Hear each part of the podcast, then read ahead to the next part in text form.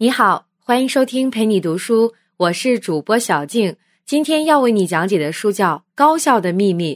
这本书的中文版大约二十一万字，我会用大概二十八分钟为你讲述书中精髓，怎样通过改变思维模式，真正提高团队的效率。我们经常能看到很多提高效率的小技巧，比如做好计划。分清轻重缓急，提高执行力，学会总结等等，这每一条说起来都很在理儿，但是实际操作起来效果往往不太理想。究竟什么是高效？是合理安排时间？是提高单位时间工作产出？还是必须具备强大的执行力？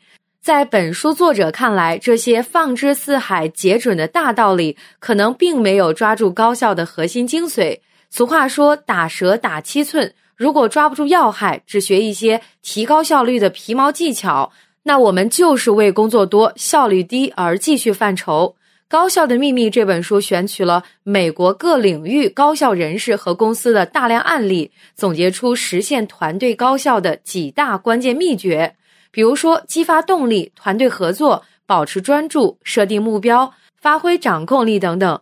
虽然这些秘诀基础上是人们熟知的要素，但是作者查尔斯·杜西格却用独特的视角给出新颖和详实的分析。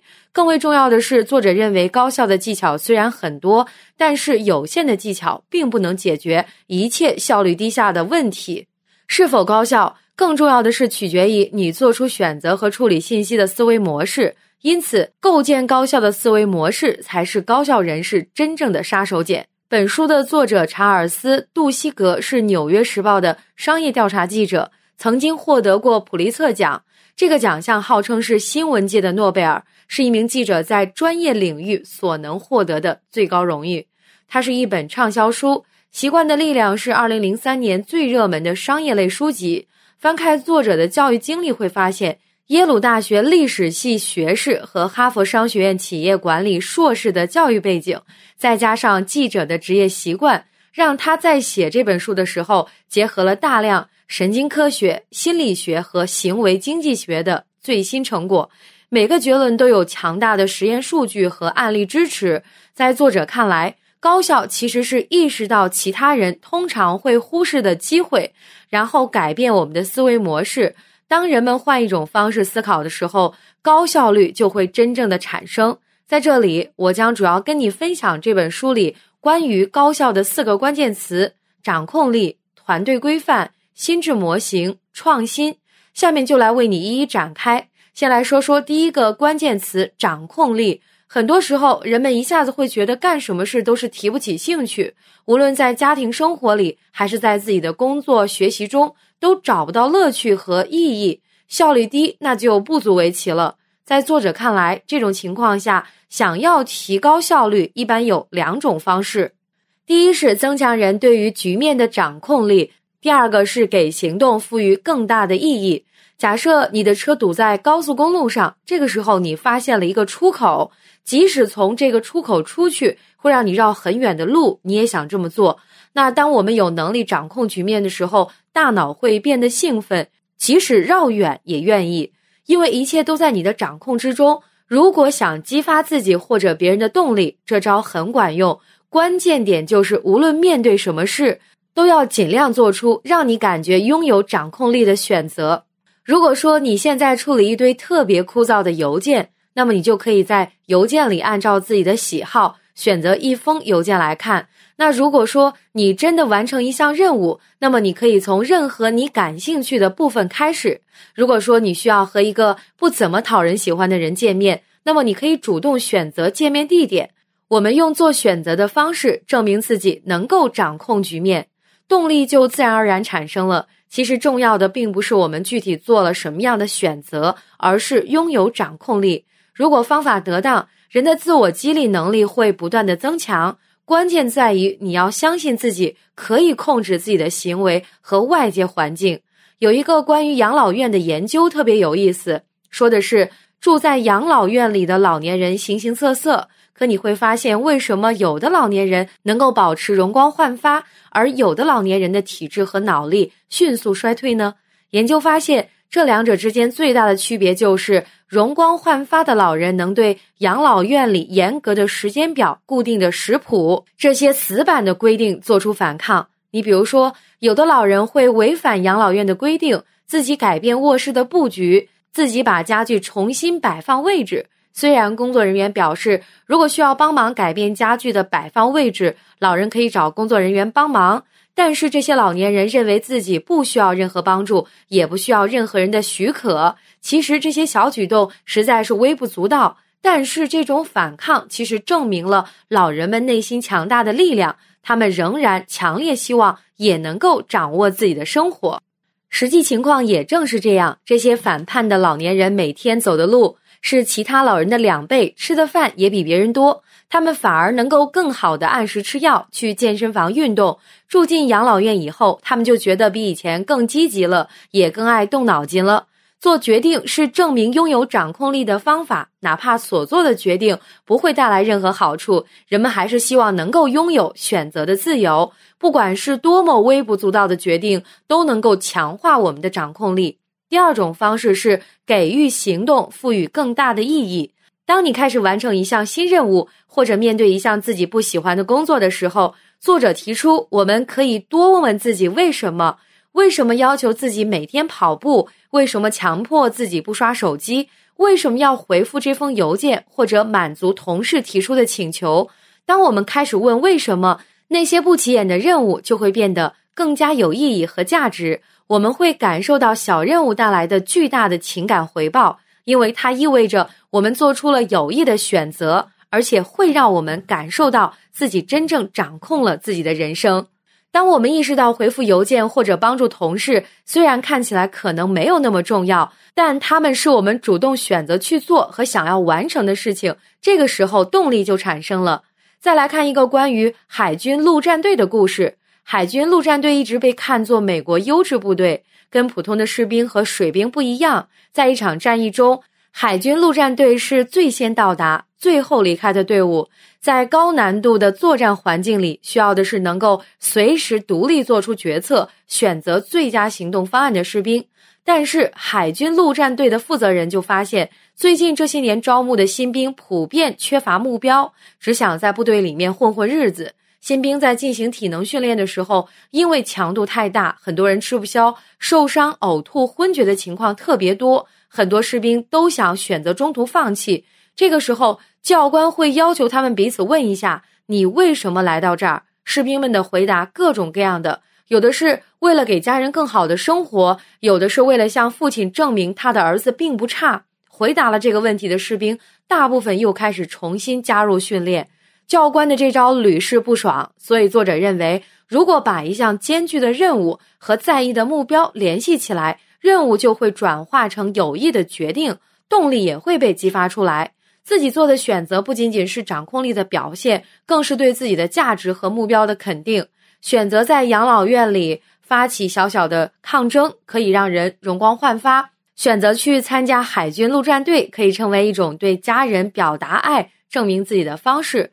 当我们能够把任务转化成有益的选择，确信自己能够掌控人生的时候，效率也就自然而然的提升了。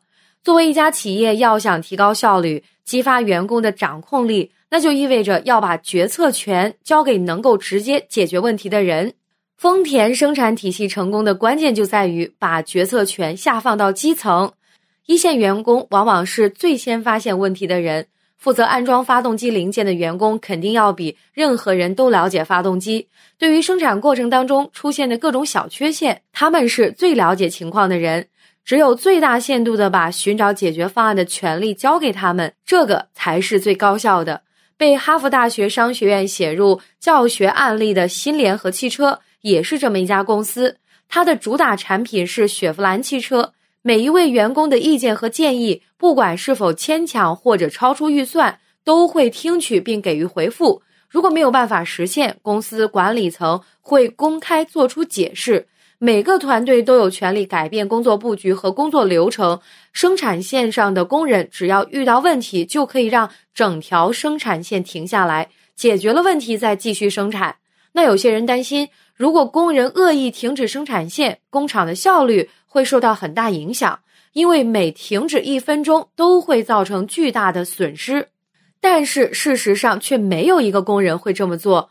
工人们有了更多的选择权，感受到了自己对这家公司的掌控力、动力和责任，反而大大提升了。新联合汽车制造公司的效率比任何一家汽车工厂都高。像这样给一线人员授予遇到问题听一线员工的理念，就被称作精益生产。美国联邦调查局也是精益生产理念的受益者，它的技术平台有大量的内部数据库。但是，无论是从数据检索还是数据分析，普遍被反应速度慢、准确率比较低。联邦调查局在一九九七年就向国会保证，未来一定会开发出高效的系统。但是，直到二零零八年，虽然用于开发内部系统的钱已经高达了三点零五亿，但是这个系统却没有看到任何改变。开发工作因为官僚体制陷入僵局。这个时候，为大型同行开发计算机系统的工程师高管富尔格姆临危受命，把这个烂摊子接过来了。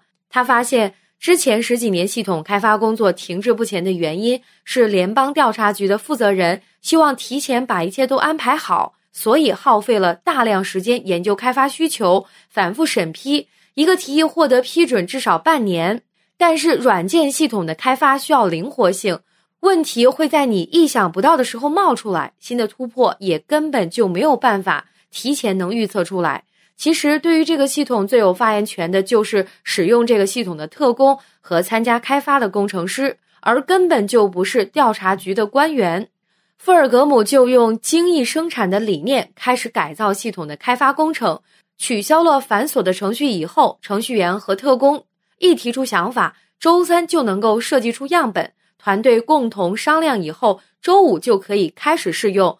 程序员和特工被赋予了更多的控制权，他们就投入了巨大的热情研究新功能。最终，他们就开发出了一个功能强大的内部系统，能够同时分析几百万个调查数据，找出特工没有意识到的犯罪模式。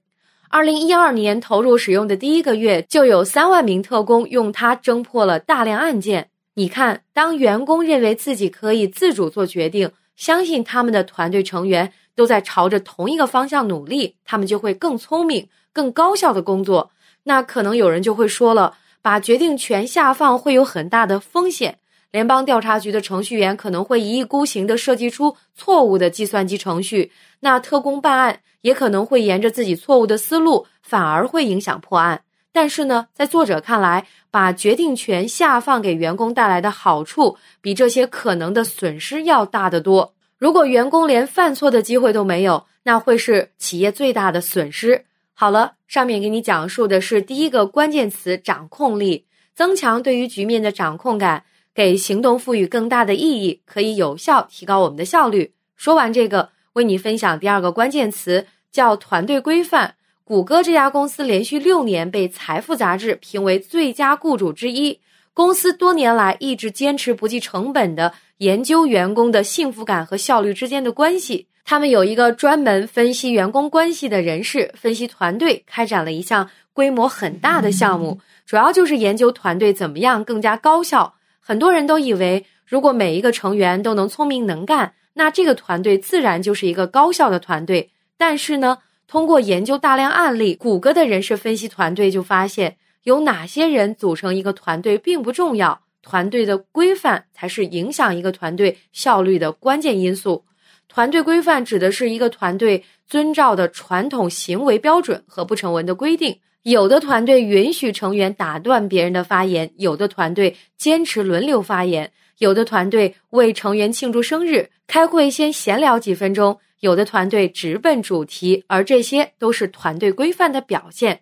它决定了我们在一个团队里面体验到的是安全还是危险，是精疲力尽还是兴趣盎然，是活力四射还是灰头丧气。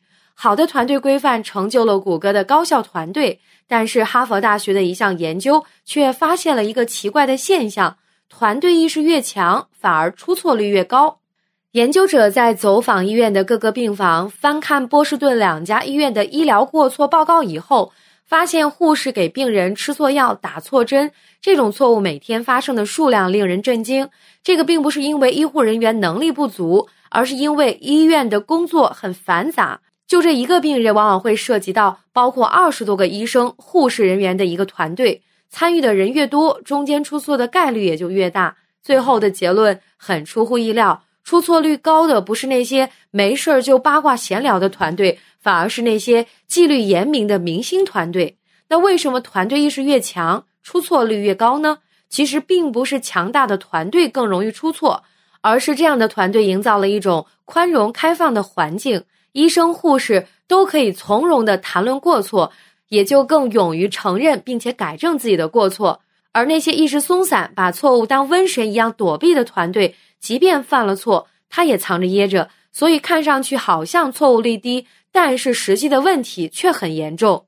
那你要问了，什么样的团队规范最重要呢？在作者看来，所有优秀团队都具备两个特点。第一种，每个成员都有发言的机会，团队成员可以把自己脆弱的一面暴露在别人面前，人们可以自由的提出建议，不用担心受到惩罚。这些规范给团队成员带来的归属感，团队成员有一种心理安全，不会因为提出自己的观点而感到尴尬、受到排斥或者惩罚。那只要每个人都有发言的机会，这个团队就能够合作的很好。但是如果只有一个或者几个人有机会发言，这个团队的群体智商就会下降了。第二种，优秀团队的成员都有比较高的社交敏感，每个成员都真正在乎别人的感受。大部分人擅长通过其他成员说话的语气、面部表情这些来判断对方的真实想法，主动揣摩别人的感受，并且主动的去接受和适应。虽然团队成员没有必要一定要成为掏心掏肺的朋友。但是却有必要培养自己的社交敏感。你要懂得怎么去倾听别人的想法，更好的表达自己。建立团队规范的最佳策略是由团队领导者亲自示范。领导者要让每个团队成员感受到有人在意他的想法，可以在每次反应以后都加上一句：“我可能会漏掉一些东西，请大家提醒我。”也可以鼓励一些不善言辞的成员表达他们的观点。另外，在开会当中还要注意，不要随意打断团队成员的发言，在别人发言以后进行总结，来显示对发言者的尊重。这些虽然看起来是细枝末节，却能够对团队成员产生巨大的影响。有人说，工作这么多，每个人发言不是很浪费时间吗？让最了解情况的人发言，那就可以快速的做出决定，效率也会提高。但是作者通过大量的研究证明，让每个人在团队中可以自由表达观点，拥有心理安全。虽然会暂时浪费些时间，但是从长远来看，心理安全会带来更高的团队效率。上面是为你讲述的第二个关键词：团队规范。好的团队规范让每位成员都有一种心理安全感，效率自然也就提高了。下面为你分享第三个关键词，叫心智模型。为什么有的人在混乱的环境下保持冷静和专注，但是有的人却表现得手足无措？那为什么有的人能够在压力下做出正确的选择，有的人就变得毫无主见？作者讲述了一个护士拯救婴儿的故事。新生儿重症监护中心有很多早产儿，或者在出生的时候轻微受伤的婴儿。护士想要判断哪些婴儿有问题，不是一件容易的事情，因为看似健康的早产儿可能会突发疾病，患病的婴儿也有可能，也有可能毫无征兆的痊愈。所以说，护士需要不停的选择，他们的关注点是啼哭的婴儿，还是一声不响的婴儿，还是各项不断产生数据的医疗设备。有一个护士叫琳达。路过一个早产保温箱，看了一眼躺在那里面的婴儿，连接在婴儿身上的所有一切都显示他的生命体征各项都很正常。但是琳达就觉得什么地方不对劲儿，她就发现了婴儿的皮肤上有轻微的斑痕，腹部有一些膨胀，皮肤那也不再是新生儿该有的粉红色。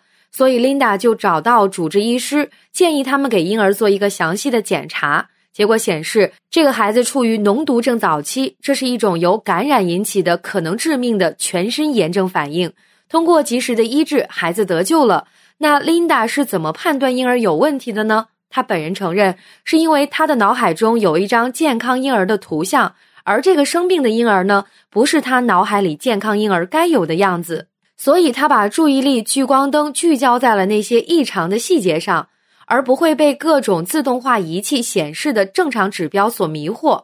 Linda 这种擅长掌握自己注意力的人有一个共性，其中一点就是他们的习惯在于头脑中把自己期待看到的情景描绘成图像。心理学家把这种习惯性的预测方式叫做构建心智模型。高效人士构建的新的模型非常具体，对于设想的谈话和想要做的事情，他们能够想象出更多的细节，从而更好的决定应该关注什么或者忽略什么。他们对未来有什么样的设想？一旦生活和他们的预期发生冲突，他们的注意力就会快速聚焦在真正重要的事情上。一般人的注意力被调动起来以后，会出现只关注眼前事物，无法很好的掌控注意力的现象。心智模型之所以能够帮助我们，就是因为它帮助我们快速确定关注的对象，让我们能够主动做出决定，而不是面对突发情况手忙脚乱的被动反应。那么，高效人士是怎么构建心智模型的呢？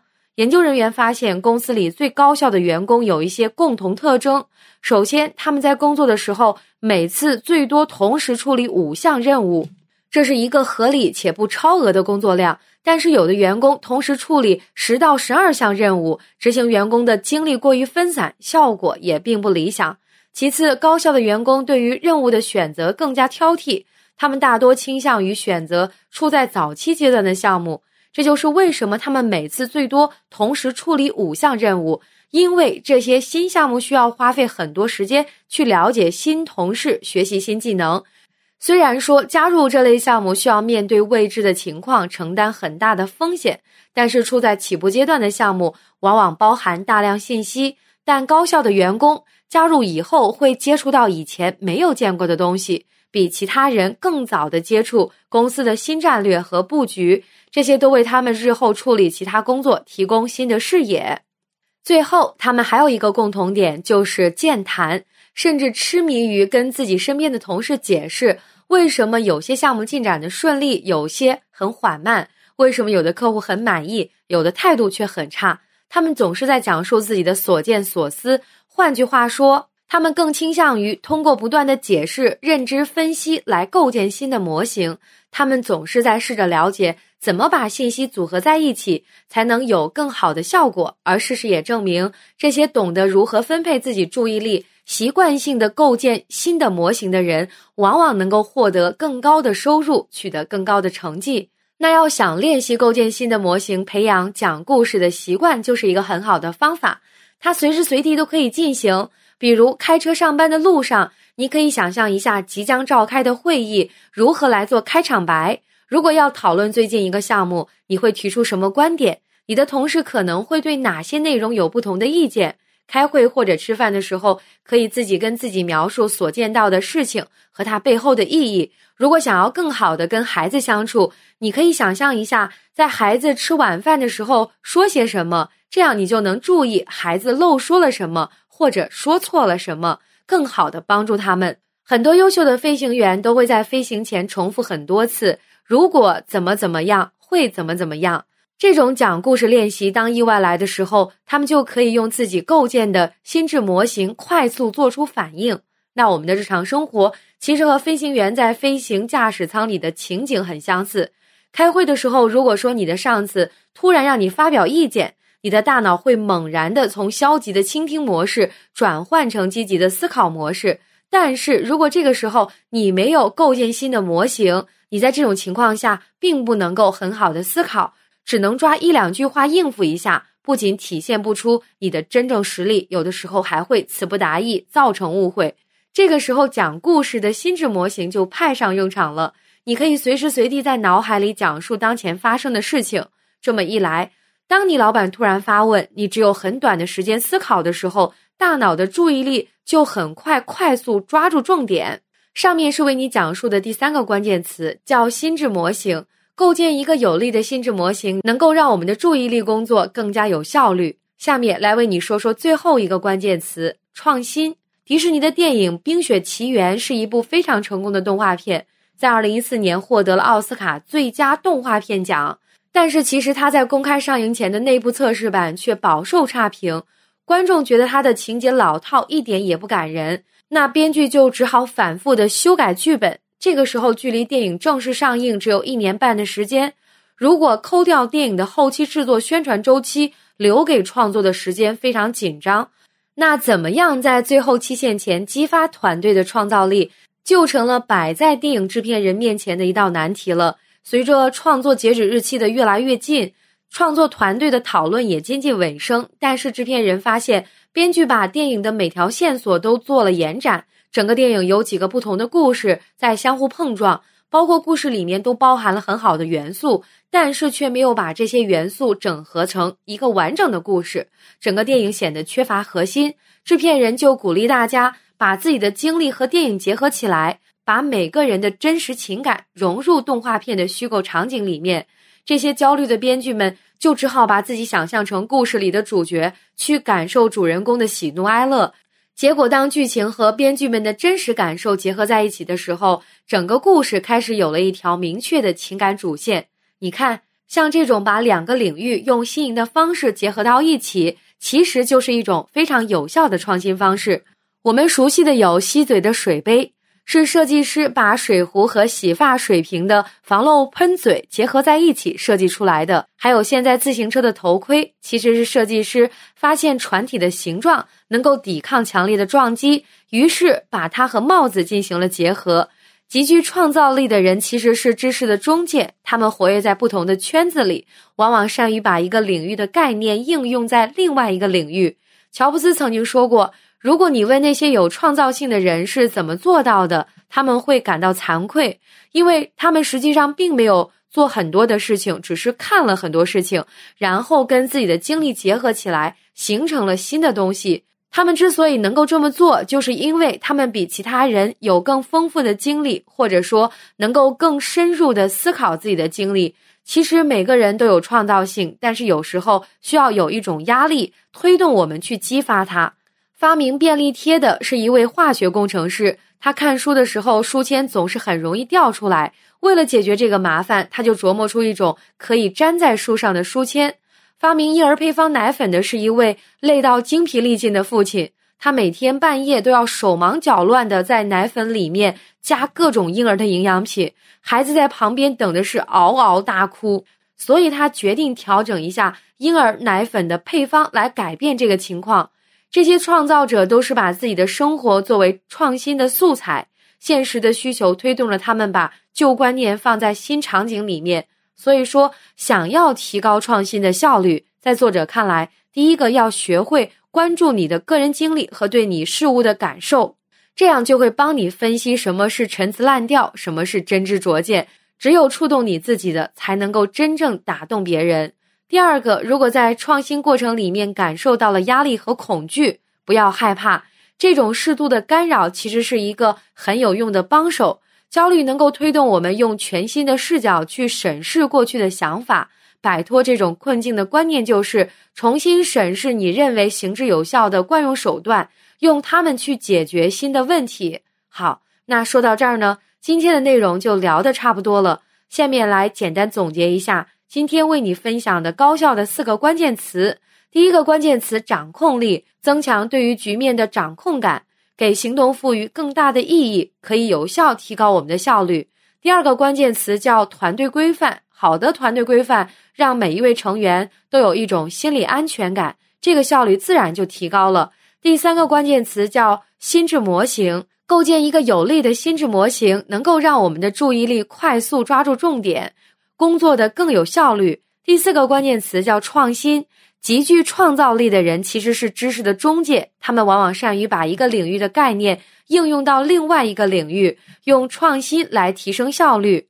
今天的内容就讲到这里，感谢关注陪你读书，欢迎点赞分享，同时可以打开旁边的小铃铛，陪你读书的更新会第一时间提醒你。我是主播小静，我们下期再会。